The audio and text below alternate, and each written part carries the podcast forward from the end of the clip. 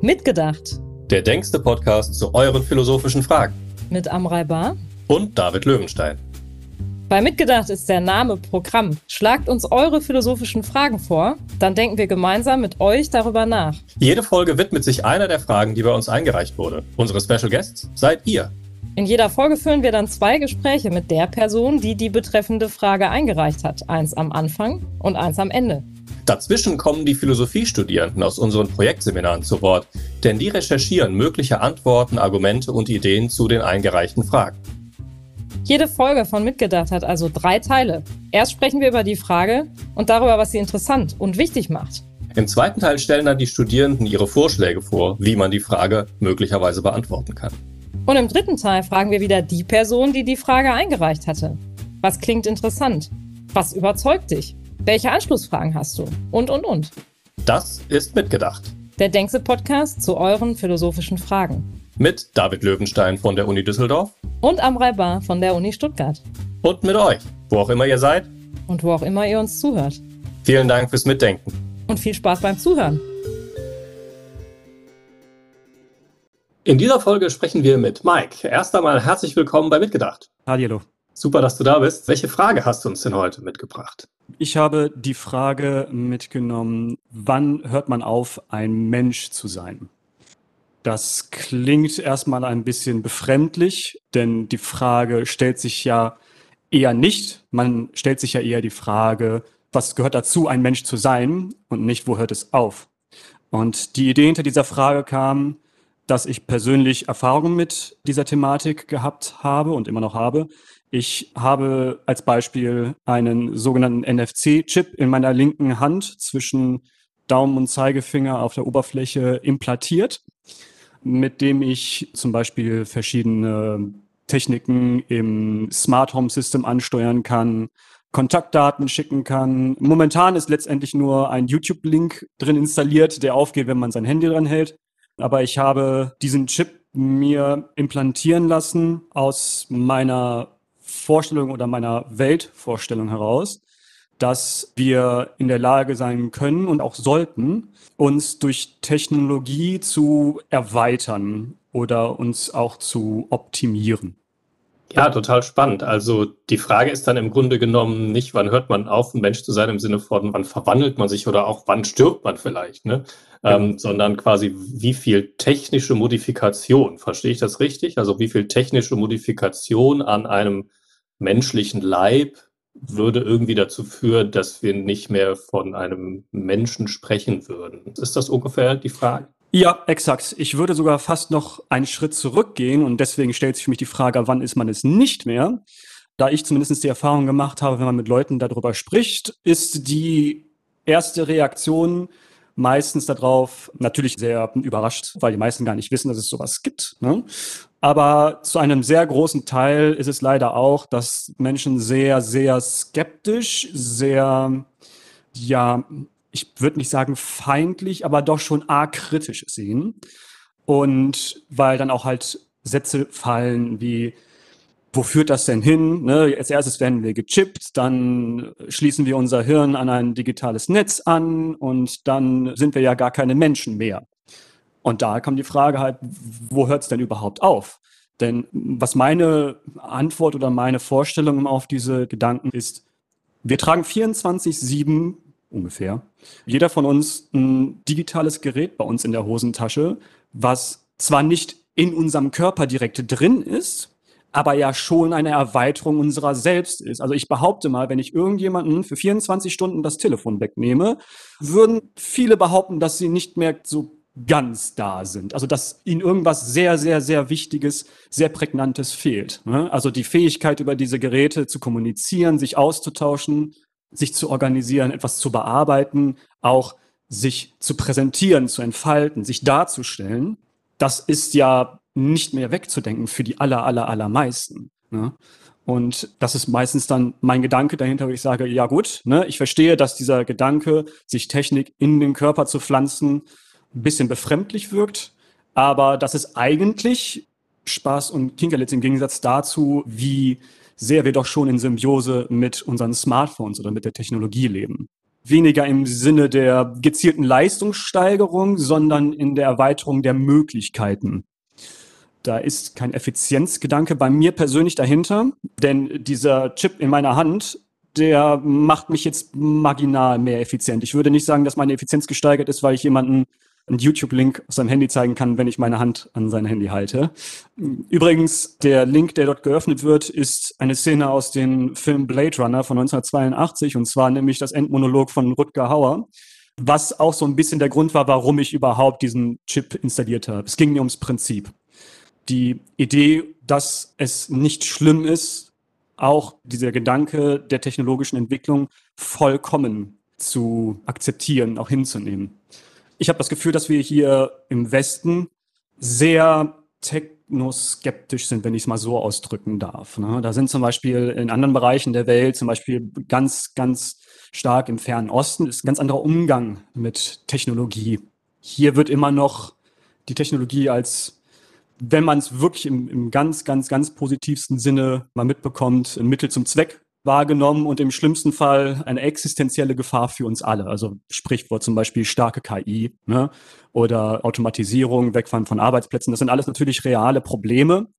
Aber wie gesagt, es geht mir eher um das Mindset. Es geht mir eher darum, dass man diese Vorstellung von dieser trockenen Distanz, wenn ich es mal so ausdrücken möchte, ne, zwischen der Maschine und dem Menschen an sich nicht unbedingt sein muss. Und das ist auch eigentlich was Gutes wenn man ein bisschen diese Distanz halt eben verschwinden lässt. Das ist total faszinierend. Vielen Dank dafür. Du hast jetzt auch direkt erwähnt, quasi, wieso eigentlich diese Grenze? Wieso ist das nicht was Interessantes, vielleicht sogar Attraktives? Du hast gerade auch diese Vokabel gebraucht in der transhumanistischen Szene. Also verstehe ich das richtig, dass das so im Grunde genommen auch die Grundidee des sogenannten Transhumanismus ist, dass man sagt, menschliche Körper oder Menschen insgesamt können sich in einer bestimmten Weise durch Technologie weiterentwickeln und das ist auch erstmal was Positives. Das Interessante wäre dann noch mal so ein bisschen zu fragen, sozusagen, was eigentlich daran gerade das Positive ist. Also, ne, dass man einfach erstmal sagt, auch wie du es gerade ausgedrückt hast, es geht ums Prinzip, ne, dass man das sozusagen nicht kategorisch ausschließt aus irgendwelchen traditionalistischen Gründen oder aus Sorge oder aus Unverständnis. Das ist ja irgendwie der eine Punkt. Aber dann gibt es noch den anderen Punkt, dass man sagt, ja, das ist auch erstrebenswert, das ist auch was Gutes. Vielleicht könntest du das noch ein bisschen erläutern, wie du den Punkt verstehst. Genau, also der Begriff des Transhumanismus passt da schon sehr gut rein. Also ich würde mich selber als Transhumanisten bezeichnen. Und genau, die Idee des Transhumanismus ist, dass es eine Gedankenschule ist, die die Erweiterung der menschlichen Evolution oder des Menschseins an sich physisch, psychisch, aber auch intellektuell und auf allen anderen Ebenen, auch künstlerisch, meiner Meinung nach, erweitern kann und man auch erweitern sollte. Es gilt sozusagen aus dem Gedanken sozusagen des klassischen Humanismus heraus, dass der Mensch zur Vernunft auch irgendwie verpflichtet ist und die Vernunft einem auch sagt, dass wenn es die Möglichkeit gibt, Dinge besser zu machen, Probleme anzugehen und Möglichkeiten zu nutzen, die Probleme lösen können und dabei recht wenig oder gar kein Schaden letztendlich dabei herauskommt, dann ist man mehr oder weniger doch schon irgendwie verpflichtet, diesen Weg zu beschreiten. Es gibt eine Mechanik zur Genmanipulation, die heißt CRISPR-Cas9. Das ist eine Abkürzung. Das ist eine Form von ganz einfach gesprochen von einer Genschere, die für unsere heutigen Verhältnisse sehr, sehr präzise ist. Also Genmanipulation ist nach meiner Kenntnis, soweit ich mich da reingelesen habe, relativ kompliziert bis vor ein paar Jahren gewesen. Und durch diese neue Fähigkeit ist es relativ einfach, in Anführungszeichen, und, und, und sehr effizient geworden. Und wenn man diesen Gedanken jetzt zum Beispiel zu Ende denkt, dann wäre die Möglichkeit, durch so welche neuen Technologien Probleme für kommende Generationen zum Beispiel, ja, zu lösen. Also zum Beispiel, wenn wir jetzt die Möglichkeit hätten, zum Beispiel durch diese CRISPR-Cas9-Schere, dass kommende Generationen nie mehr Diabetes haben oder Krebserkrankungen, die zum Beispiel genetisch veranlagt sind, dann würde ich behaupten, ist es im Sinne oder im Geist der transhumanistischen Idee zu sagen, okay, wenn wir diese Technologie haben, und diese Technologie gibt uns einen Vorteil und diese Technologie ist eine Möglichkeit, uns zu optimieren und für kommende Generationen das Leben optimaler zu gestalten. Ich wollte gerade sagen, lebenswerter zu machen, aber das würde ich nicht sagen. Das ist auch ein Vorurteil gegenüber der transhumanistischen Szene, dass einem vorgeworfen wird, man möchte sozusagen einen neuen Menschen schaffen und die alten, nicht optimierten, nicht perfekten Menschen abzuschaffen. Aber das ist meiner Meinung nach ein, falscher Blick, wenn wir Probleme auf jeden Fall zumindest entfernen können, ja, für kommende Generationen oder für uns schon selber, dann ist das nach meiner Vorstellung gut. Es hat uns bis jetzt nicht aufgehalten und es sollte uns auch in der Zukunft nicht aufhalten, denn letztendlich haben wir diesen Schritt mehr oder weniger schon längst gemacht. Er klingt natürlich nicht so Sci-Fi-mäßig oder so, ja, dystopisch wie der Transhumanismus und der neue Mensch, wenn man zum Beispiel jetzt einfach mal an einen Herzschrittmacher denkt. Ne? Ein Herzschrittmacher ist eine Maschine, die in den Körper eingepflanzt wird, damit ein Mensch weiterleben kann. So. Damit ist er per Definition ein Cyborg. Ein Mensch, der halt eben weiterentwickelt worden ist. Natürlich mit dem Unterschied jetzt zum Beispiel, so welchen Leuten wie ich zum Beispiel, die sich jetzt einen Chip implantiert haben, nicht aus, in Anführungszeichen, effizienter Optimierungsgründe oder halt eben aus Prinzip, sondern einfach darauf, dass man überhaupt überlebensfähig ist. Aber da scheint es ja okay zu sein. Ein Brillenträger. Ne? Es ist nicht direkt in uns drinne, aber ich glaube, jeder, der eine Brille trägt, weiß, was das für einen Unterschied macht und was das für eine Erhöhung der Lebensqualität macht.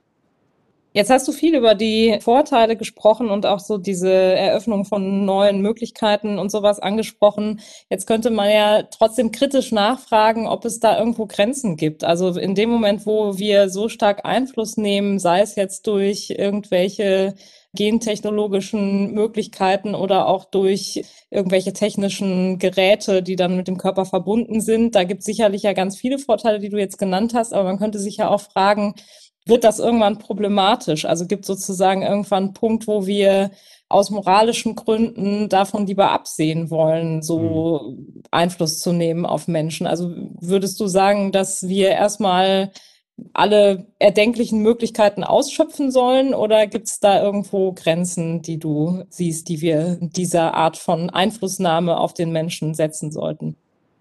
Ich denke, dass jede Technologie und jede Form von Fortschritt auch Risiken birgt, definitiv. Ich möchte hier auch nochmal ganz klar sagen, dass man gerade bei Technologien, gerade wenn es auch darum geht, den Menschen tatsächlich zu verändern, wenn wir es mal neutral ausdrücken möchten, dass es da unfassbar wichtig ist, zu gucken, was sind die negativen Seiten, was könnte Schaden anrichten. Die Sache ist, ich würde sagen, die Technologie an sich, die steht jenseits von einer moralischen Frage. Moralisch neutral quasi, würdest du sagen? Ich würde sagen amoral. Eine Frage, ob eine Technik gut oder böse im moralischen Sinne ist, stellt sich nicht. Die Technologie wird erst dann gut oder böse, wenn ich sie anwende. Also ich möchte mal das Beispiel nehmen von dem guten Herrn Oppenheimer. Ja. Ich behaupte mal, dass er niemals irgendwie was Böses für die Welt wollte. Und alle Wissenschaftler, die an der Kerntechnologie gearbeitet haben, diese Technologie kann man für gute Dinge nutzen. Sie kann man halt eben auch für schlechte Dinge nutzen. Das macht diese Technologie an sich jetzt erstmal nicht gut oder schlecht im eigentlichen Sinne. Sie steht erstmal sozusagen im Raum und das, was wir damit machen, das ist dann die Frage. Also die Frage stellt sich nicht, ist die Technologie moralisch gut oder schlecht, sondern was machen wir damit? Was machen wir mit dieser Technologie? Was machen wir für andere mit dieser Technologie? Und selbstverständlich ist bei jeder neuen Technologie da Redebedarf. Die Mentalität der meisten ist da sehr, sehr, sehr skeptisch. Ja, super, vielen Dank. Das ist wirklich total spannend. Vielleicht abschließend noch ein Gedanke, bevor wir diesen ersten Austausch dann schließen können. Jetzt ging es ganz viel darum, was ist sozusagen technologisch möglich, wie verändert sich das und ist das moralisch gut oder nicht gut oder ist es amoralisch? Die Einstiegsfrage war ja aber noch mal spezifischer. Ne? Die war, wann haben wir es immer noch mit einem Menschen zu tun, wenn es diesen technologischen Einfluss sozusagen gibt? Und die Fragen haben natürlich was miteinander zu tun, ne? aber man könnte ja theoretisch auch denken, die haben erstmal gar nicht so viel miteinander zu tun. Man könnte irgendwie sagen, hm, naja, das ist irgendwie moralisch gut oder moralisch nicht gut, dass sich ein Mensch zu was entwickelt, was kein Mensch mehr ist. Oder man kann auch sagen, das ist irgendwie moralisch gut oder auch nicht gut, dass sich der Mensch zu was entwickelt und das ist dann immer noch ein Mensch. Ne? Also ich versuche so ein bisschen darauf abzuzielen, wie der Zusammenhang genau ist zwischen mhm. den beiden Fragen. Vielleicht könntest du da noch mal kurz den Schlenker ja. zu der ersten Formulierung der Frage machen. Aber das wäre ja sonst auch kein Thema, wenn sozusagen beide Fragen auf dem Tisch lägen. Nur wie genau hängen die miteinander zusammen? Ja, da würde ich noch mal gerne an das Beispiel anknüpfen, was ich ganz am Anfang erzählt habe, zu der Frage, wann hört man eigentlich auf, ein Mensch zu sein? Und zwar, dass Leute halt eben sehr, sehr kritisch und sehr negativ, wenn ich ihnen halt eben zum Beispiel die Story mit dem Chip erzähle, sagen, ja, wohin führt das denn? Wohin führt das denn? Dann sind wir da irgendwann mal, keine Ahnung, keine Menschen mehr. Und das hat bis jetzt immer in meinen Gesprächen, wo es in diese Richtung gegangen ist, immer einen negativen Unterton, immer eine Kritik dahinter. Das heißt, dass sozusagen es zumindest mir so erscheint, dass viele der Meinung sind, sobald da ein Mensch vor mir steht, der, in Anführungszeichen, so ist, wie er geboren worden ist, vielleicht mit ein paar kleinen anderen Sachen wie einer Brille oder zum Beispiel ein Stand, die Dinge halt eben, aber die halt sozusagen notwendig sind und nicht irgendwie aus Interesse oder aus Optimierungsgedanken. Dann scheint das für die meisten Leute okay zu sein. Dann bist du ein Mensch. Sobald man sozusagen diese Grenze bricht zwischen diesem, okay, selbst wenn ich abhängig von dem Telefon bin und von all dem anderen Zeug, was man mit sich schleppt, dann ist ja immer noch trotzdem diese Grenze dazwischen und das scheint für manche Leute ein so wichtiger Punkt zu sein für die Integrität des Menschseins, dass das für manche Leute halt eben der Knackpunkt ist. Ich sehe das anders. Ich sehe das anders in dem Sinne, dass zum Beispiel, wenn ich mit einem anderen Menschen über WhatsApp schreibe oder telefoniere, dann rede ich ja trotzdem immer noch mit einem Menschen. Der nutzt zwar gerade das Telefon oder WhatsApp, ich sitze zwar gerade diesem Menschen nicht gegenüber, aber ich würde ihm jetzt ja gerade nicht schreiben, Moment, du, du schickst mir jetzt gerade oder du redest gerade irgendwie in ein Telefon.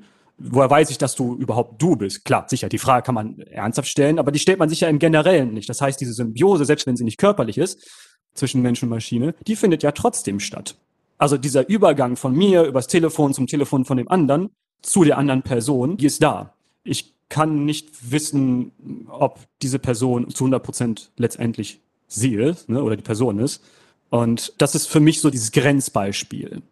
Wie gesagt, es ist noch nicht im Körper, aber es ist auch nicht imminent. Es ist nicht direkt physisch von biologischen Menschen zum biologischen Menschen. Da ist schon irgendwas dazwischen. Und da denkt niemand gefühlt drüber nach. Das nimmt man einfach so hin. Und ich denke nicht, dass das eine Frage der technologischen Optimierung oder der Kybernetik oder allen anderen Möglichkeiten im transhumanistischen Sinne, dass das einen irgendwann nicht mehr einen Mensch macht. Ich denke, es sind andere Dinge, die einen Menschen zu einem Menschen machen. Im Kern. Wir verändern uns alle immer und das ist immer ein Prozess, auch mit der Technologie. Wir entwickeln uns sozusagen alle zusammen weiter. Aber das Menschsein an sich, das steht auf einem ganz anderen Blatt für mich. Was ich da raushöre, ist ein Plädoyer, diese beiden Fragen auch getrennt zu behandeln. Also auf der einen Seite kann man ja fragen, wann hört der Mensch auf, ein Mensch zu sein? Und das muss man ja noch gar nicht moralisch einordnen, sondern das kann ja erstmal eine begriffliche Frage sein oder eine Frage, die Designsweise, die Eigenschaften von Menschen betrifft. Und auf der anderen Seite stellt sich dann die Frage, was immer da passiert, wo immer dieser Übergang dann stattfindet, ist das eigentlich gut oder schlecht? Und ich habe jetzt so ein bisschen rausgehört in dem, was du gesagt hast, dass du quasi das auch entkoppeln willst, weil wenn quasi schon damit, dass jemand nicht mehr Mensch ist, verbunden ist, das auch moralisch zu bewerten, dann scheint das ja aus deiner Sicht so eine Art Kurzschluss zu sein. Ne? Deshalb müsste man vielleicht tatsächlich diese beiden Fragen, die jetzt im Gespräch auch immer wieder aufgekommen sind, getrennt voneinander behandeln und dann schauen, ob man da eine Verbindung ziehen kann. Also sprich, wenn man jetzt feststellt, da ist die Grenze überschritten und man würde über ein Lebewesen nicht mehr sagen, das ist noch ein Mensch, ist das dann eigentlich moralisch problematisch oder nicht? Das wäre dann sozusagen vielleicht der zweite Schritt, oder? Genau, so sehe ich das auch, ja. Ja, super. Dann vielen Dank für die tolle Frage. Gerne. Hi, ich bin Benedikt. Ich bin Cass. Und ich bin Eddie. Und wir haben jetzt zwei Fragen gestellt bekommen. Wo hört der Mensch auf, Mensch zu sein? Ist der Transhumanismus gut oder schlecht? Dass sich Menschen durch Modifikationen so verändern, dass wir sie am Ende nicht mehr als Menschen beschreiben können, scheint unwahrscheinlich. Das wäre ein Trans- bzw. schon ein Posthumanismus. Graduelle Veränderungen sind aber auf den ersten Blick kein Problem und gang und gäbe. Wichtiger ist daher die zweite Frage. Welche technischen Modifikationen an Menschen finden wir richtig und wichtig? Wir konzentrieren uns deshalb vor allem auf Mikes zweite Frage. Wie ist transhumanistische Selbstoptimierung bzw. wie sind technische Modifikationen ethisch zu bewerten? Das schließt mit ein, wie das Phänomen gesellschaftlich tatsächlich bewertet wird. Was genau verbirgt sich dahinter? Das versuchen wir ganz intuitiv zu erläutern. Dann sprechen wir über die verschiedenen Einwände, die gegen die Bewegung sprechen. Zum Schluss schauen wir uns an, wie bestimmte Phänomene, zum Beispiel das des Wettstreits in der Gesellschaft, diesen Positionen zufolge beurteilt werden können. Selbstoptimierung ist ein historisch bekanntes Phänomen. Nun gibt es immer mehr moderne technische Mittel und dadurch entstehen mehr Mittel zur Selbstoptimierung. Viele Menschen nutzen diese neuen Möglichkeiten. Selbstoptimierung kann sowohl aus eigener Motivation stattfinden, als auch aus dem Vergleich mit anderen. Ihr Ziel kann also nicht nur selbst, sondern auch fremdbestimmt sein. Zum Beispiel sind die Normen der Gesellschaft, welche jemanden als vermeintlich gut aussehend beschreiben, eine solche Fremdbestimmung. Die drängt dann zur Selbstoptimierung. Ein Mittel dieser Selbstoptimierung ist in dem Falle dann zum Beispiel das Abnehmen, ob durch Sport oder Essgewohnheitsveränderungen. Wie wir das bewerten, ist stark von den ursprünglichen Normen der Selbstoptimierung geprägt. Das Internet bietet Möglichkeiten, sich und sein eigenes Handeln mit anderen zu vergleichen. Besonders soziale Medien bieten eine Bühne für die Selbstoptimierung und bauen sozialen Druck auf. Selbstoptimierungen, wie die aus Mikes Beispielen, fallen unter den Begriff Enhancement. Damit ist zunächst einfach nur eine Verbesserung oder Steigerung menschlicher Fähigkeiten gemeint. Aber wo fängt so ein Enhancement überhaupt an? Im Generellen ist Enhancement alles das, was mit einem technischen Eingriff im oder am menschlichen Körper zu tun hat. Die Frage, die sich hier stellt, ist, ab wann ist etwas ein technischer Eingriff? Eingesetzte Herzschrittmacher, elektronische Hörgeräte als Unterstützung fürs Hören oder vielleicht ja sogar schon Brillen? Normale Glasbrillen werden nicht im, sondern am Körper getragen. Das zeigt, dass Enhancement kein trennscharfer Begriff ist. Im Kontext des Transhumanismus ist es also umso wichtiger, klare Bereiche abzutrennen, die auf den ersten Blick vielleicht gar nicht unterschiedlich auffallen. Der Düsseldorfer Philosoph Dieter Birnbacher argumentiert, dass sich Enhancements je nach ihrer Funktion anders verhalten. Der erste Bereich ist das sogenannte kompensatorische Enhancement. Dieses umfasst Enhancements, die Funktionen, die bei einem Menschen fehlschlagen und diesen damit einschränken, wiederherstellen oder ersetzen. Beispiele hierfür sind Prothesen, Herzschrittmacher und Hörgeräte. Man muss hier beachten, dass diese Enhancements nicht darauf abzielen, die Funktion über das Normalmaß hinaus zu steigern, sondern sie nur auf einen solchen Stand zu bringen, dass der Mensch wieder wie gewöhnlich seinen Tagesablauf verfolgen kann. Ein Herzschrittmacher zum Beispiel stellt die Funktion eines geregelten Herzschlags wieder her. Damit kompensiert er eine körpertypische Funktion, aber hat nicht das Ziel, diese zu optimieren, um beispielsweise die eigene Leistung zu steigern. Es steht also die pure Kompensation im Kern dieser Enhancements. Demgegenüber stehen erweiternde Enhancements. Hier geht es um Dinge, die das Leben erleichtern und über das vorherige Normalmaß hinaus verbessern. Ein gutes Beispiel hierfür sind Impfungen. Sie erweitern das Immunsystem um einen Schutzfaktor, den der Körper im Normalfall nicht von Natur aus hat. Damit ist der Körper also um etwas erweitert, das von vielen als gut beurteilt wird und auch einen Nutzen hat, aber dennoch ohne Eingriff nicht im Menschen vorhanden ist. Andere Beispiele sind implementierte Chips im Körper, wie bei Mike. Zur Erinnerung, er hat in der Hand einen YouTube-Link hinterlegt. Solche Enhancements sind nützlich, aber es geht auch ohne. Man könnte einwenden, dass man hierfür auch einen Zettel nehmen könnte. Wäre das dann ebenfalls Enhancement? Hier ist unserer Meinung nach eher der Fakt wichtig, dass es eben genau solche Dinge verhindert, wie eine Information nicht zur Hand zu haben. Eine vielleicht noch praktischere Anwendung könnte ein Personalausweis sein, der im Arm eingebettet ist. Dieser wäre dann vielleicht auch gegen Diebstahl gesichert. Wie bereits eingangs erwähnt, geht es um Luxus, der das Leben angenehmer gestaltet, aber nicht lebensnotwendig ist. Ein anderes Beispiel wäre Doping, welches ebenfalls Funktionen des Körpers erweitert, aber gesellschaftlich im Unterschied zu Impfungen weniger bis nicht akzeptiert ist. Bei den bisher erwähnten Beispielen für den Bereich der Erweiterung kann man sehr gut sehen, in welche zwei Unterkategorien sich unsere Betrachtung vertieft, nämlich die gesellschaftlich akzeptierten und manchmal erwarteten Arten der Erweiterung bzw. der Kompensation und eben solche, auf die das nicht zutrifft. Die Impfung wäre zum Beispiel eine Erweiterung, die von vielen Menschen akzeptiert wird, da sie erwiesenermaßen das Leben sicherer und sorgloser macht. Gleich kommen wir auch noch auf den Fall der eingepflanzten Mikrochips zu sprechen. Wir haben jetzt also eine Idee, was Enhancements sind und wie diese sich voneinander unterscheiden. Intuitiv erscheinen sie an sich erstmal positiv und Mike stellt die Frage, wie sie denn nun moralisch zu bewerten sind. Was gesellschaftlich akzeptiert wird und was wirklich moralisch wünschenswert ist, sind ja nochmal zwei verschiedene Dinge. Manchmal werden Sachen akzeptiert, die aber moralisch problematisch sind, manchmal werden Dinge abgelehnt, obwohl sie eigentlich moralisch gesehen gut oder richtig sind. Genau da setzt Mikes Frage an. Lasst uns darüber nachdenken, was gut sein könnte und was man tatsächlich tun sollte. Nehmen wir Mikes Position als Ausgangspunkt. Er behauptet, dass Enhancements erlaubt sein sollten. Es spricht auch einiges dafür, dass es zum Menschen dazugehört. Erstmal wenden wir den Blick jetzt aber auf das, was dagegen spricht. Mike ist ja sogar für eine Förderung von Enhancements. Genau dagegen spricht allerdings das Risikoargument.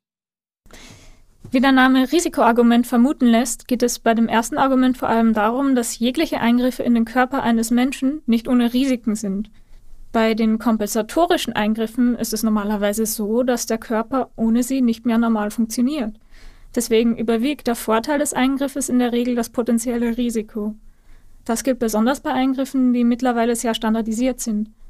Ein Beispiel wäre der Einsatz eines Herzschrittmachers, welcher so verbreitet ist, dass die entsprechenden Chirurginnen sehr geübt in dessen Ausführung sind. Dagegen ist bei erweiternden Enhancements das Risiko wesentlich prägnanter, denn es wird eine erweiternde Funktion hinzugefügt, die vorher nicht existierte. Je nach Eingriff können das Ergebnis negative Folgen oder Nebeneffekte sein. Bei einem Fehlschlag kann das zu Einschränkungen oder sogar bis zum Tod führen. Zudem ist nicht klar, ob diese Eingriffe reversibel sind, was hier eine noch größere Rolle spielt als bei kompensatorischen Eingriffen. Es geht ja um eine Verbesserung von etwas, bei dem die Folgen oft noch nicht bekannt sind. Wer weiß schon, wie es sich mit einem Internetanschluss im Gehirn lebt?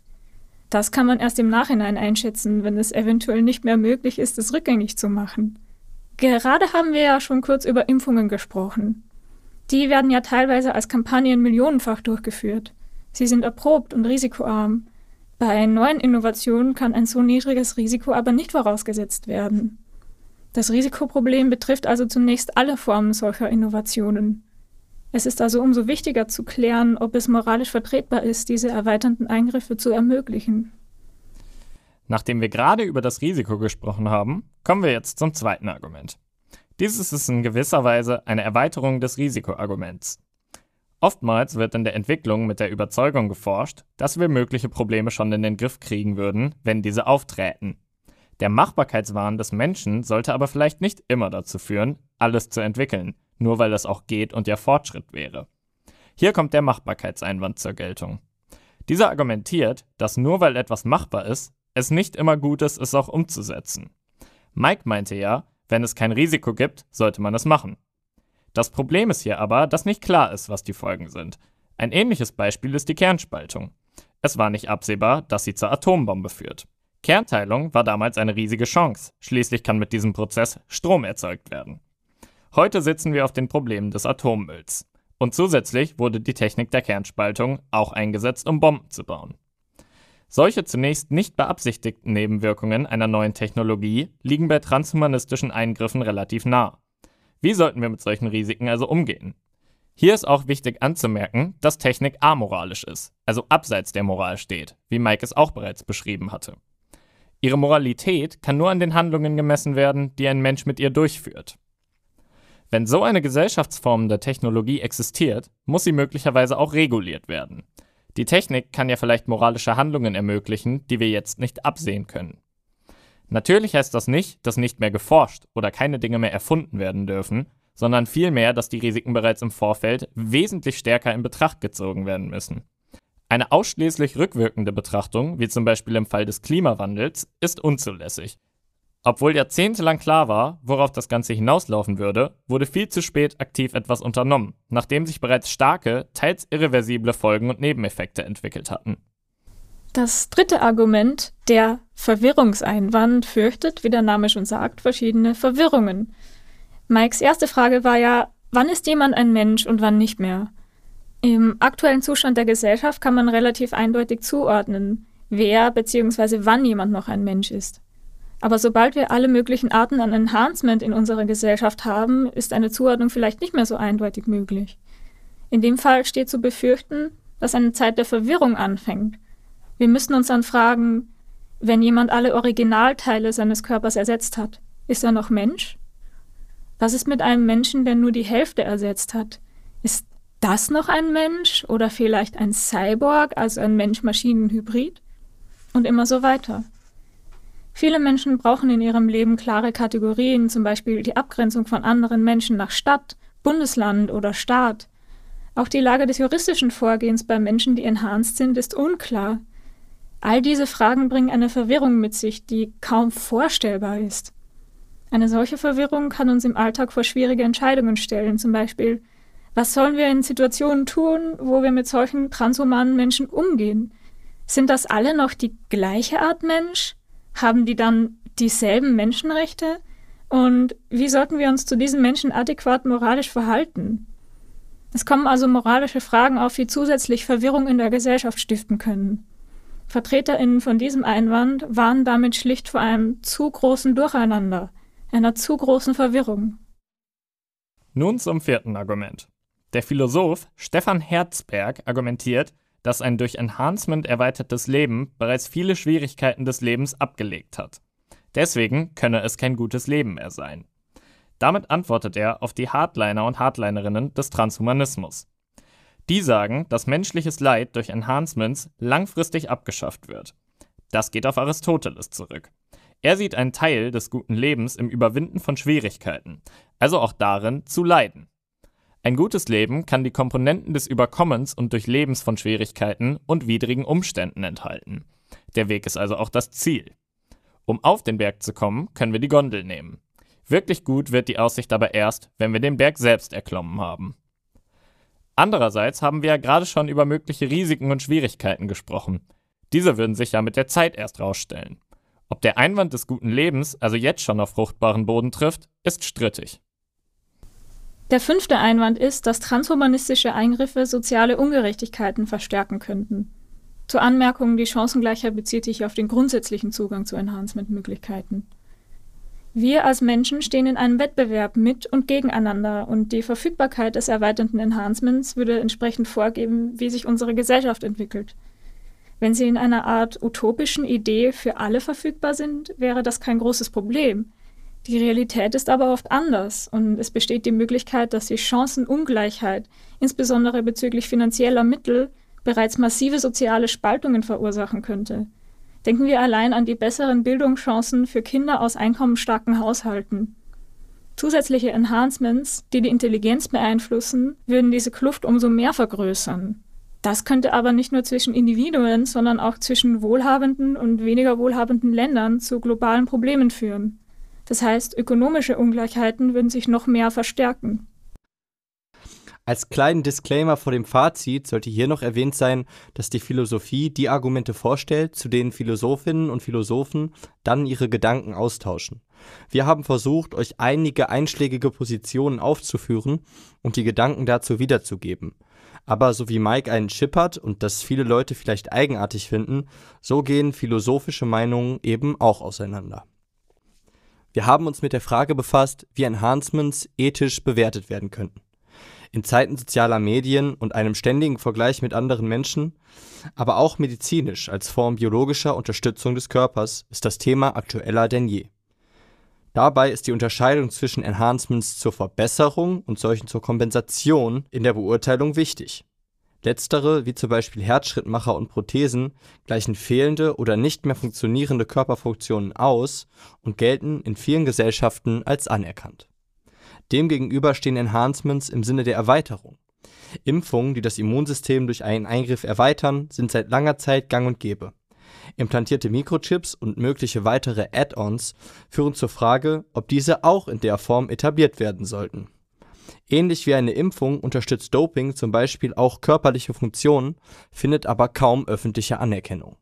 Wir führen hier nochmal kurz die Kernargumente gegen solche Erweiterungen auf. Der erste Einwand war das Risikoargument. Es warnt dabei davor, dass die Kosten möglicherweise höher sind als die Nutzen. Das Bestreben, Mögliches unbedingt umsetzen zu wollen und dabei negative Konsequenzen zu vernachlässigen, wurde als zweites unter dem Begriff Machbarkeitswahn erläutert Drittens problematisiert das Verwirrungsargument mögliche Kategorisierungen menschlicher Wesen, die aus solchen Eingriffen folgen können. Es gibt viertens Positionen, die sehen in einem guten Leben das Überwinden menschlicher Hürden aus eigener Kraft.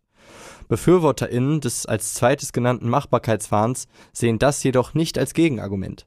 Die Hürden, die enhanced Menschen überwinden könnten, würden lediglich höher. Fünftens stellt auch die soziale Spaltung, die schon beim Verwirrungseinwand anklingt, einen Aspekt dar. Wenn nicht alle Menschen die Möglichkeit zum Enhancement haben, steht die Frage der sozialen Gerechtigkeit im Raum. Um soziale Ungerechtigkeit und Generationskonflikte zu vermeiden, sollten wir deswegen weiter über Transhumanismus, über Enhancements reden. Wissenschaft, Politik und Gesellschaft müssen einen gemeinsamen Umgang mit dem Thema finden und dabei einen Weg, unter anderem die angeführten Punkte unter einen Hut zu bekommen. Ja, super, willkommen zurück. Schön, dass du wieder da bist, Mike. Du hast dir angehört, was unsere studentische Projektgruppe recherchiert hat. Was denkst du? Also erst einmal möchte ich mich bedanken. Das waren alles sehr, sehr interessante und sehr tolle Beiträge, äh, die die Studentinnen hier erarbeitet haben. Man merkt richtig, dass man sich Gedanken gemacht hat, dass man sich mit dem Thema befasst hat. Und wie schon am Anfang gesagt, ist das ja auch einer der Punkte, wieso ich überhaupt dieses Thema ausgesucht habe, dass man generell über diese Thematik an sich spricht. Ich fand es wirklich gut. Ich fand auch die kritischen Bereiche sehr gut, weil es mir auch wichtig ist, mit diesem Thema äh, sich kritisch auseinanderzusetzen. Und ich bin heute gespannt, wie weit wir das Thema abschließen werden. Ja, wir sind auch ganz gespannt und vor allen Dingen würde uns erstmal interessieren, gibt es irgendeinen Punkt in der Antwort der Studierenden, wo du sagen würdest, das ist einer, wo ich besonders intensiv nochmal drüber nachdenken möchte? Oder hast du so den Eindruck, das sind alles Argumente, die bedenkenswert sind? Sollen wir die einfach vielleicht jeweils kurz ansprechen? Also wie ist da so dein Eindruck gewesen, nachdem du die Antwort dir angehört hast? Also ich finde alle Einwände und alle Argumente dafür und auch dagegen sehr wichtig. Ich hatte meine Gedanken zu all den Argumenten und ich möchte schon mal sagen, dass ich im Großen und Ganzen mit allen Argumenten tatsächlich zustimme oder übereinstimme. Mir ist wichtig, dass diese Argumente immer sozusagen in der richtigen Perspektive gesehen werden, damit im Kontext zu der Frage des Transhumanismus oder zu der Frage des Menschseins in einer Zeit, die hochtechnologisch ist, richtig angenommen werden und auch vernünftig bearbeitet werden. Ein Punkt, den ich vielleicht als erstes ansprechen möchte, ist der Punkt der Frage, dass wenn man eine Möglichkeit hat, etwas zu tun oder zu entwickeln in dem Fall und es durchzusetzen, dass es dann nicht unbedingt eine Verpflichtung dazu gibt, es konsequent zu tun. Das ist definitiv richtig. Ich sehe auch jetzt nicht die bedingungslose Verpflichtung zum ich möchte es Fortschritt nennen. Ich weiß jetzt nicht, ob der Begriff wirklich passend dafür ist.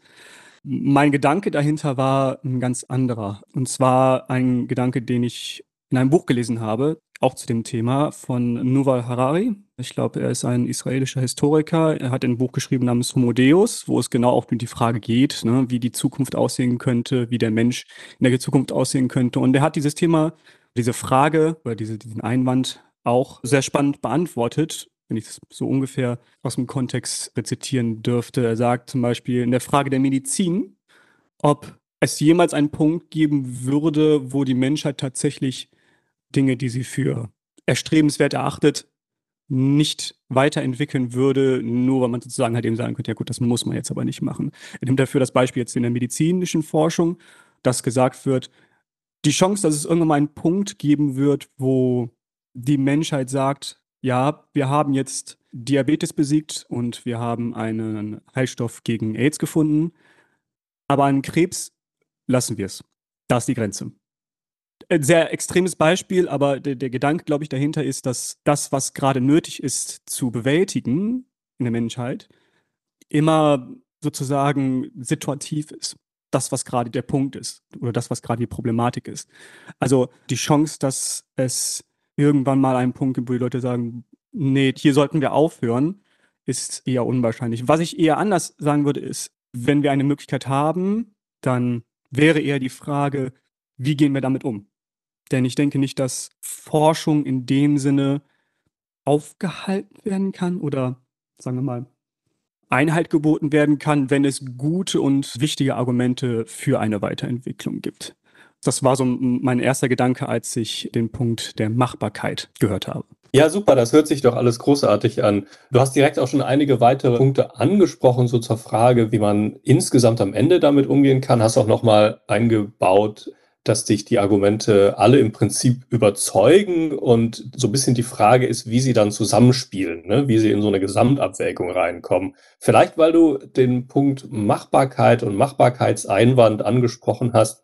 Vielleicht können wir ja da noch mal einsetzen. Ne? Das war ja ganz zu Beginn. Es gab den diesen Risikoeinwand mhm. und den dann darauf nochmal bezogenen Machbarkeitseinwand, dass man quasi sich nicht darauf verlassen kann, dass die Risiken, die es gibt, die du ja auch schon von Anfang an immer sehr betont hast. Ne? Du meintest ja. ja nicht, man muss alles machen, sondern nur dann, wenn die Risiken sich wirklich einhegen lassen, wenn das insgesamt verhältnismäßig ist. Ne? Aber ja. der darauf bezogene Machbarkeitseinwand, der hatte dann ja, wenn ich das richtig jetzt im Kopf habe, nochmal die Struktur, dass man sagt, wir dürfen uns nicht darauf verlassen, dass wir hm. die Risiken nachher irgendwie immer schon dann doch noch eingehegt bekommen und die Probleme, die möglicherweise entstehen, sich dann auch lösen lassen, weil vielleicht schaffen wir das eben nicht. Und unsere Geschichte mit dem Klimawandel war dann ein Beispiel dafür, dass das manchmal tatsächlich schief geht. Wie siehst du diesen Einstiegsbereich mit dem Risikoargument und dem Machbarkeitseinwand? Gibt es da noch was, was wir aus deiner Sicht nochmal beleuchten sollten? Die Frage, dass es Risiken gibt, die wir jetzt noch nicht wissen, nicht einschätzen können, die vielleicht auch irreparabel sind die kann ich sehen. Ich persönlich muss sagen, das ist eine Frage einer unbekannten Komponente, die ja nur hypothetisch da ist. Könnte ja auch sozusagen auf der anderen Seite da sein, dass es Risiken gibt und die tatsächlich alle machbar sind. Also die Chance, dass das eine oder das andere da ist, scheint ja gegeben, weil das ja halt eben beides zwei hypothetische Ausgänge der Sache sind. Also selbst wenn es irreparable Risiken gibt, dann ist ja immer noch die Frage der Qualität dieser irreparablen Risiken. Ne? Ich spinne jetzt einfach mal ein bisschen. Ne? Also ich werde jetzt einfach mal ein bisschen kreativ, um das vielleicht zu verdeutlichen. Wenn wir es zum Beispiel geschafft hätten, unser Bewusstsein mit dem Internet oder mit einem digitalen Netzwerk, wie auch immer es in der Zukunft möglicherweise aussehen könnte, zu vernetzen und dadurch als irreversiblen Nachteil zum Beispiel Fähigkeiten über unseren Körper verlieren würden. Ne? Also nehmen wir mal an, wir würden dann, ganz negativ gesehen, uns körperlich einfach nicht mehr bewegen können. Unser ganzes Leben würde sich sozusagen halt eben in dieser Technik ablaufen. Und das wäre irreversibel. Dann ist das natürlich auf den ersten Blick aus unserer Zeit, jetzt aus unserer Perspektive, jetzt natürlich eine furchtbare Katastrophe, keine Frage. Die Frage wäre natürlich wieder der Kontext.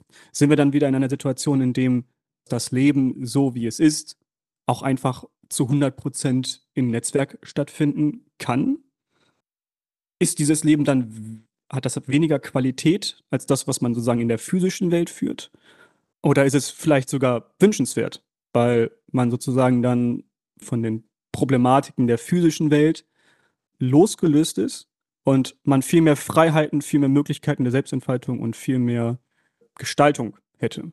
Das ist natürlich wieder alles sehr theoretisch, man könnte jetzt einwenden, gut, es könnte natürlich auch die andere Seite sein, ne? also ähm, die Möglichkeit, dass es dann Dinge gibt in dieser virtuellen Welt zum Beispiel, die vielleicht sogar weiter schlimmer sind als in der, in der realen Welt. Aber da sind wir wieder bei dem Punkt, es sind Möglichkeiten, die wir jetzt einfach noch nicht sehen können. Und ich bin der Überzeugung, Vorsicht und sich darüber Gedanken zu machen, was nicht so gut sein könnte und das ernsthaft in Betracht zu ziehen, ist furchtbar wichtig. Aber um dieses Wort mal zu nutzen, was ich aus diesem Argument herauslese, was im extremen Fall ich halt eben auch persönlich in, in der realen Welt oft mitbekommen habe, Angst ist in den meisten Fällen ein sehr, sehr schlechter Ratgeber. Also es gibt Dinge, wovor man berechtigterweise Angst haben sollte. Man sollte jetzt nicht keine Angst haben, aus dem Fenster zu springen, um es mal so auszudrücken. Aber Angst kann auch einfach lähmend sein und vielleicht auch den Blick auf die Sache an sich ein bisschen vernebeln, wenn wir halt eben über diesen Punkt sprechen wollen. Ja, vielen Dank für deine Überlegung und auch die Beispiele. Ich habe mich gefragt, ob die begriffliche Unterscheidung, die in der Antwort der Studierenden ja zum Tragen kommt, vielleicht hier auch aufschlussreich sein kann. Also am Anfang haben die ja unterschieden zwischen kompensatorischen und erweiternden Varianten des Enhancement. Und Ich habe mich jetzt bei deinem ersten Beispiel zu der Frage, welche Krankheiten wir eigentlich uns ausgucken, um da vielleicht Therapien zu entwickeln, gefragt. Das wäre ja wahrscheinlich eher so eine kompensatorische Variante, wo man sagen könnte, da können wir möglicherweise auch noch andere Risiken eingehen oder in Bezug auf die Machbarkeit andere Entscheidungen treffen, als wenn es, ich sage jetzt mal etwas überspitzt gesagt, bloß der Erweiterung dient. Und dann habe ich jetzt bei deinem Beispiel mit dem Vernetzen mit irgendeinem Netzwerk, Internet oder oder ähnlichem im ersten Moment gedacht, vielleicht ist das so ein Beispiel für so eine erweiternde Variante. Auf der anderen Seite dachte ich dann gerade, es könnte ja auch sein, dass zum Beispiel irgendwelches Leid dadurch gemindert wird, weil die Personen, die dann da eben, also es ist ja so ein Matrix-Szenario letztlich, ne? Die, die ja. liegen da in irgendeiner Nährflüssigkeit und bewegen sich nicht, aber alles, was sie so wahrnehmen, das wird halt irgendwie eingespielt über so ein Netzwerk und möglicherweise kann man dann ja auch körperliche Leiden, Schmerzen oder ähnliches dabei dabei irgendwie ausschalten. Und das wäre dann ja vielleicht wieder eine kompensatorische Variante. Also das heißt, vielleicht ist da auch das Ganze nicht so trennscharf. Aber so insgesamt wäre meine Frage, glaubst du, bei der Risikoabwägung spielt das eine entscheidende Rolle, ob das jetzt eher kompensatorisch oder erweiternd ist? Also kann man sowas sagen wie, wenn es kompensatorisch ist, ist es vielleicht gerechtfertigt, auch Risiken einzugehen, die wir jetzt für ein erweiterndes Enhancement lieber nicht eingehen würden? Findest du das plausibel? Also erst einmal hatte ich genau denselben Gedanken. Also ich glaube, die Frage, was kompensatorisch und was erweitert ist, ist tatsächlich auch immer eine situative Frage. Wenn wir halt eben davon ausgehen, dass es zum Beispiel, wie soll ich das sagen? Nehmen wir mal an, wir hätten jetzt die Möglichkeit zum Beispiel zu sagen, wir könnten die Problematik mit Diabetes durch ein Medikament oder eine Spritze zum Beispiel lösen. Dann würden wir das ja auch jetzt als kompensatorisch bezeichnen, weil es ja uns halt eben von einem Leiden empfindet, damit wir wieder sozusagen unsere normale Ernährung, dass wir halt eben diese Problematik nicht mehr haben, die uns ja zu den Leuten, die es nicht haben, ja in der einen oder anderen Form einschränken könnte. Wenn wir das nicht haben und dann darauf blicken, dass es so sein könnte, könnte man ja theoretisch sagen, okay, vielleicht könnte man das als erweiternde sehen, da ja nicht unbedingt die Person, die unter Diabetes leidet, in dem Sinne ist, so als wenn man damit aufwächst, dass man zum Beispiel halt eben sagt, okay, ich brauche das jetzt unbedingt. Ne? Vielleicht ist das, ich, ich weiß nicht, ob dieses Beispiel sehr gut ist. Die Idee ist halt auch eine Frage der Perspektive, würde ich mal sagen. Ähm, mhm. Wenn für mich zum Beispiel es sehr, sehr wichtig ist, dass ich wirklich gesund bleibe, dass ich nicht erkranke, dann kann zum Beispiel eine Impfung, die zum Beispiel als erweiternd gesehen werden kann, für mich definitiv kompensatorisch sein, weil ich zum Beispiel mein, meine Lebenseinstellung oder meine Lebenswelt so von mir konstruiert ist, dass diese Impfung gegen eine bestimmte Sache halt eben so elementar ist. Und wie du halt eben schon sagtest, in der Zukunft kann es vielleicht sein, dass Leute, die vielleicht nicht in der Lage sind zu gehen, die dann in diesem Netzwerk die Möglichkeit haben, dann zu gehen und das für sie halt eben so wichtig ist, weil sie halt eben zum Beispiel ihr Leben immer so gestalten wollten, dass sie zum Beispiel einen Rennsport ausführen. Und wenn sich sozusagen diese, diese Welt sich nicht von der, in Anführungszeichen, realen, Welt, also physischen Welt unterscheiden würde und dass man sozusagen dann seine Lebenswelt ausführen könnte, wäre das, glaube ich, aus der Sicht der Person dann doch ein kompensatorischer Punkt. Ja, das ist total spannend. Man sieht auch nochmal sehr schön, wie sehr die Unterscheidung ob was jetzt kompensatorisch ist oder ob was erweitert ist, davon abhängt, was man jetzt als das sozusagen das Normalmaß ansetzt, ne? das irgendwie wiederhergestellt wird. Genau, und da hatte ich den Beitrag der Studierenden so verstanden, dass es da zum Teil auf so ein rein biologisches Normalmaß geht, wo man dann sagen kann, natürlich ist eine Impfung erweiternd, weil es wäre eben normal, dass man von bestimmten Krankheiten leichter infiziert werden kann. Aber das ist in der Tat total schön, auch wie du das jetzt rausgearbeitet hast, finde ich, ne? dass hier man auch noch mal drüber reden muss, was eigentlich das Kriterium ist für die Grenze. Mhm. Super. Genau, wir können jetzt noch ganz viel, glaube ich, auch weitersprechen, auch über die Frage mit der Angst, die du angesprochen hast eben. Ne? Also ja. ob es immer Angst sein muss oder ob das nicht einfach auch eine ganz vernünftige Risikoabwägung sein kann, die gar nicht von Angst getragen ist. So ist das ja auch, glaube ich, in etwa gedacht gewesen. Aber auch der Angstfaktor spielt da eine Rolle. Von daher, ich weiß nicht, vielleicht können wir auch schon weitergehen und uns ein paar weitere Überlegungen anschauen. Was denkt ihr? Gerne. Auf jeden Fall gerne. Super. Genau, dann gab es ja noch diesen Verwirrungseinwand. Ne? Es ist nicht klar, wie der moralische Status ist von zum Beispiel Cyborgs. Und es gab auch am Ende noch dieses Gerechtigkeitsproblem und zwischendurch noch das Problem, dass zu einem guten Leben möglicherweise auch das Überwinden von Schwierigkeiten und von Leid dazugehört. Das sind, glaube ich, noch die drei Punkte, die noch offen sind. Ich frage einfach wieder dich, Mike. Was denkst du? Mhm. Was würdest du da gerne nochmal aufgreifen? Also ich finde die Frage der Chancenungleichheit und das Risiko, was damit eingeht, finde ich sehr, sehr wichtig. Ich finde, das ist auch einer der wichtigsten Punkte, die man in dieser Diskussion, in diesem Thema ansprechen muss. Denn die Problematik, dass so welche Möglichkeiten gewisse Ressourcen benötigen und dass diese Ressourcen im schlimmsten Fall nur einer kleinen Gruppe zuteil werden, sehe ich als reales Problem. Als Beispiel diese Supplements zum Beispiel, die halt eben als biologische Enhancements zum Beispiel es heutzutage schon gibt. Oder die NFC-Chips, die man sich implantieren kann oder weitere erweiternde Enhancements sind relativ teuer. Die sind nicht so, dass man sagen kann, okay, das kostet so viel wie eine Packung Milch oder ein Stück Butter. Das sollte sich jeder leisten, im besten Fall hoffentlich. Das ist definitiv eine Frage, dass die Möglichkeit einer rapiden Ungleichheit dann tatsächlich zwischen Menschengruppen oder zwischen humanoiden Gruppen, wenn wir weitergehen wollen, dann entstehen könnten. Da sehe ich kein Argument gegen Enhancement oder eine transhumanistische Vision, wenn wir es mal so nennen möchten, sondern da sehe ich eine Verpflichtung, darüber zu reden und das auch zu bearbeiten. Also es muss ja nicht so sein, dass diese Entwicklungen und diese Visionen, ich nenne sie jetzt mal einfach mal so, entstehen und wir sozusagen danach erst anfangen darüber zu reden, okay, wie machen wir das jetzt, wer darf das jetzt haben, wer nicht, dass da auch ein Punkt ist, den ich generell sehr wichtig finde, der auch kurz in dem Beitrag angesprochen worden ist und an den ich nochmal appellieren möchte. Und zwar, ja, Wissenschaft an sich oder Forschung und Entwicklung an sich ist amoralisch.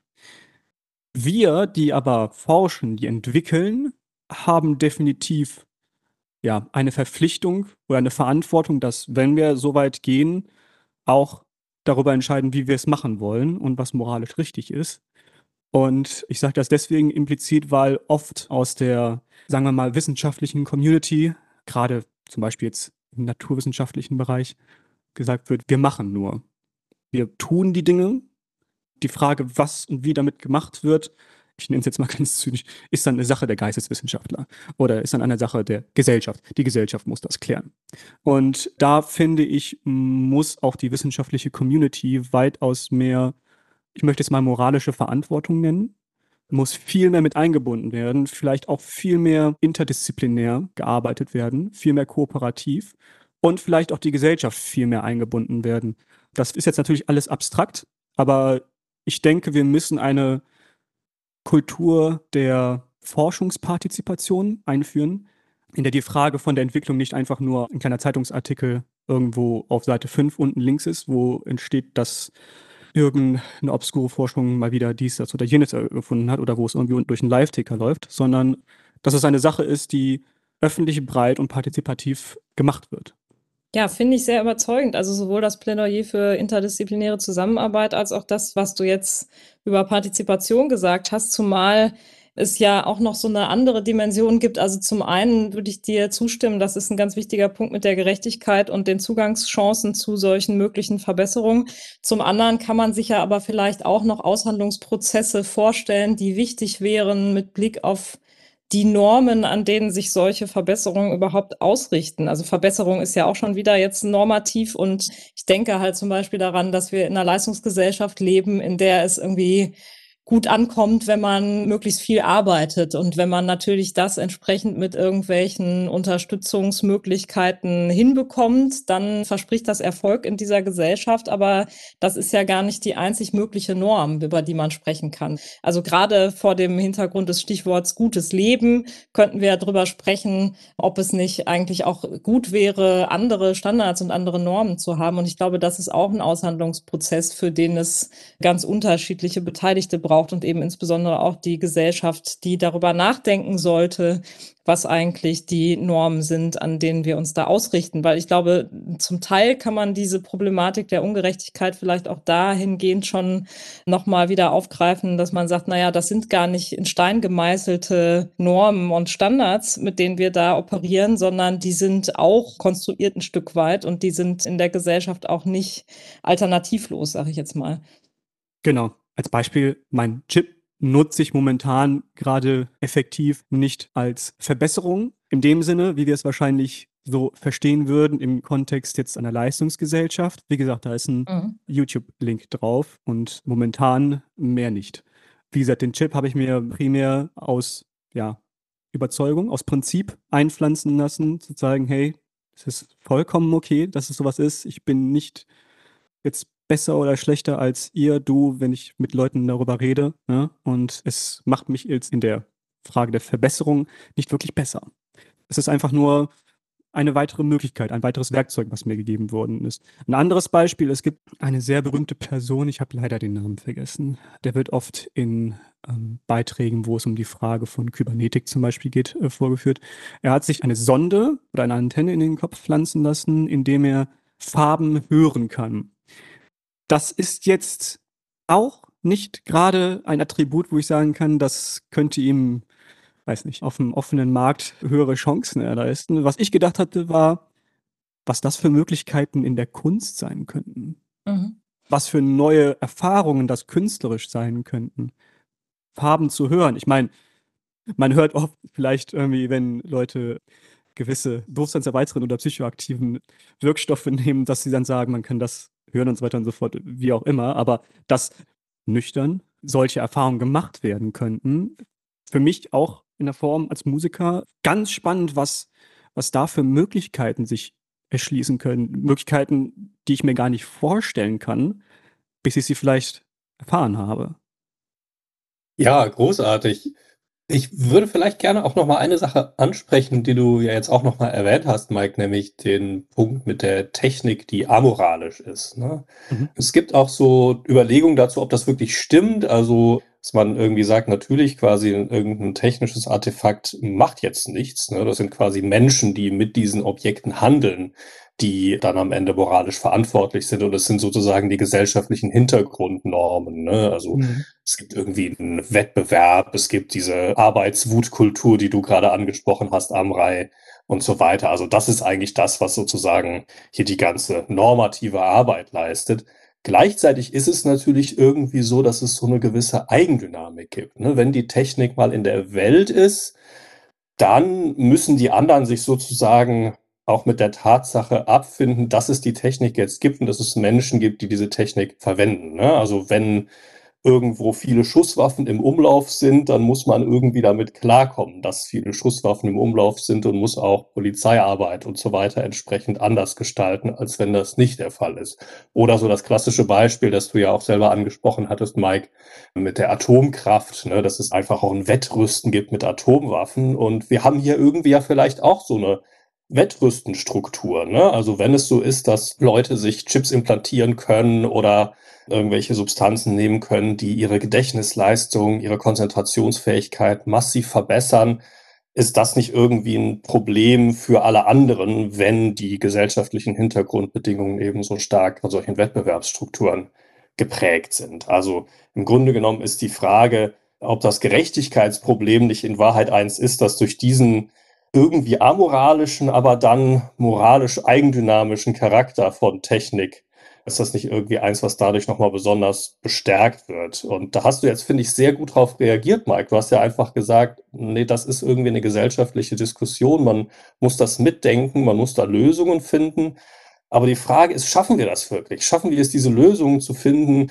Können wir wirklich mit guten Gründen darauf hoffen, dass wir irgendwie gesetzgeberisch, vielleicht sogar auf globaler Ebene da irgendwas tun können, um zu verhindern, dass es diese Eigendynamiken gibt. Und sobald das eben irgendjemand anfängt, dann die anderen unter dem Druck sind, darauf zu reagieren, wenn nicht gar mitzuziehen.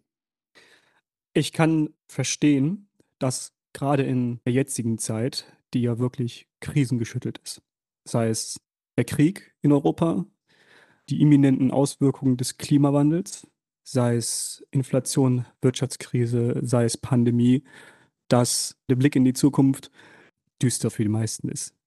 Ich denke, es ist wichtig, dass wir mit einem gewissen Grundoptimismus in die Zukunft gehen sollten und diese Fragen nicht einfach leugnen sollten, dass wir definitiv an ihnen arbeiten sollten, aber dass wir eine Vision haben sollten für die Zukunft. Und ich denke, euch geht es oder allen anderen geht es genauso, dass man in den letzten paar Jahren oder der letzten Zeit, wie auch immer, man oft mit Freunden oder Familie oder Bekannten drüber dachte, mein Gott, wo soll das jetzt alles noch hinführen? Gibt es überhaupt noch eine Hoffnung? Und ich denke immer, es gab noch nie viel Hoffnung, wenn man es halt eben im Rückblick sieht, wenn man sich die Geschichte der Zivilisation ansieht, wenn ich es mal so weit ausschlagen darf. Aber trotzdem sind wir irgendwie hier. Und trotzdem arbeiten wir zusammen und trotzdem haben wir Dinge auch geschafft. Und trotzdem haben wir auch positive Sachen entwickelt. Zum Beispiel die Frage ne, mit der technischen Aufrüstung, Kerntechnik. Diese Technik hat potenziell unfassbares Leid über die Menschheit bringen können, in dem Sinne, was sie im aller, aller, aller, aller schlimmsten bringen können oder immer noch könnte. Ne? Jedoch haben wir es geschafft, nach 45 diese Technologie nicht mehr auf seine schlimmstmögliche Art und Weise einzusetzen.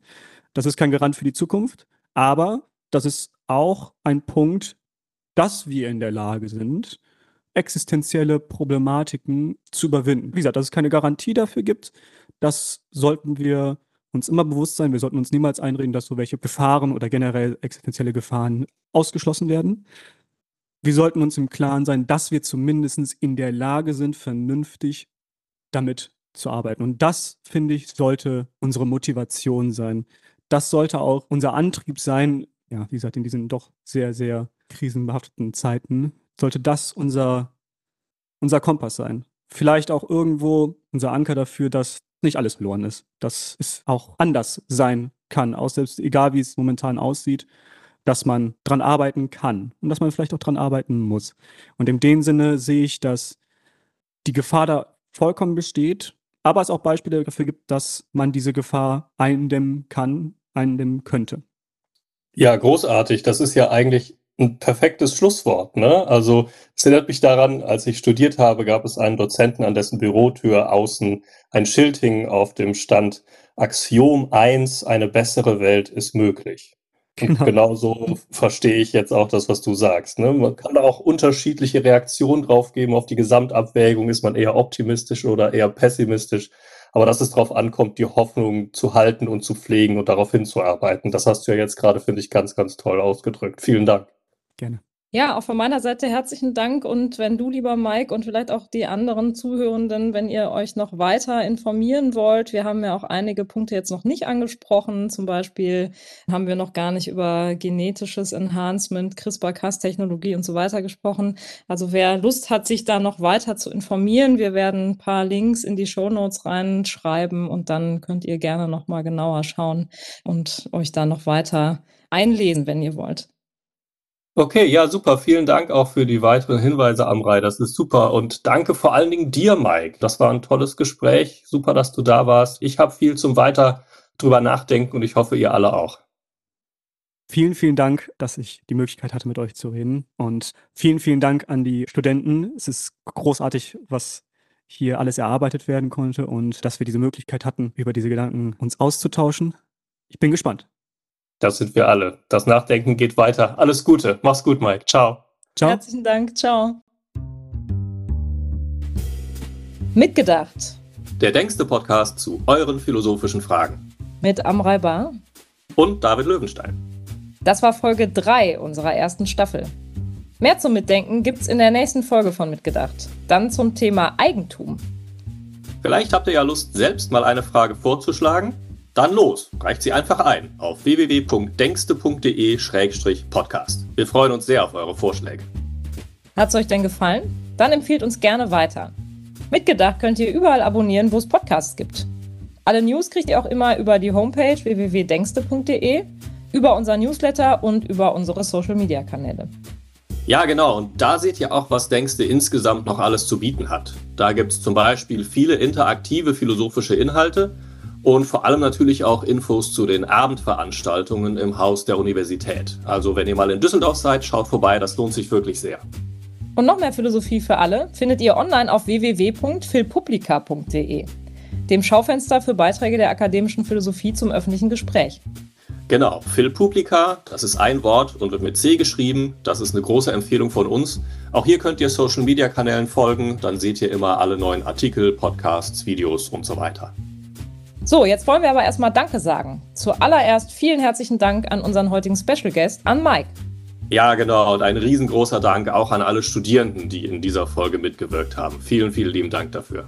Auch bedanken möchten wir uns bei Julia Frese und David Niemann. Die sind verantwortlich für die Pflege der Homepage und für unsere Social-Media-Kanäle. Ja, und dann geht noch ein riesiger Dank an Christoph Sapp für Sounddesign, Schnitt und Aufnahmetechnik. Vielen, vielen Dank dafür.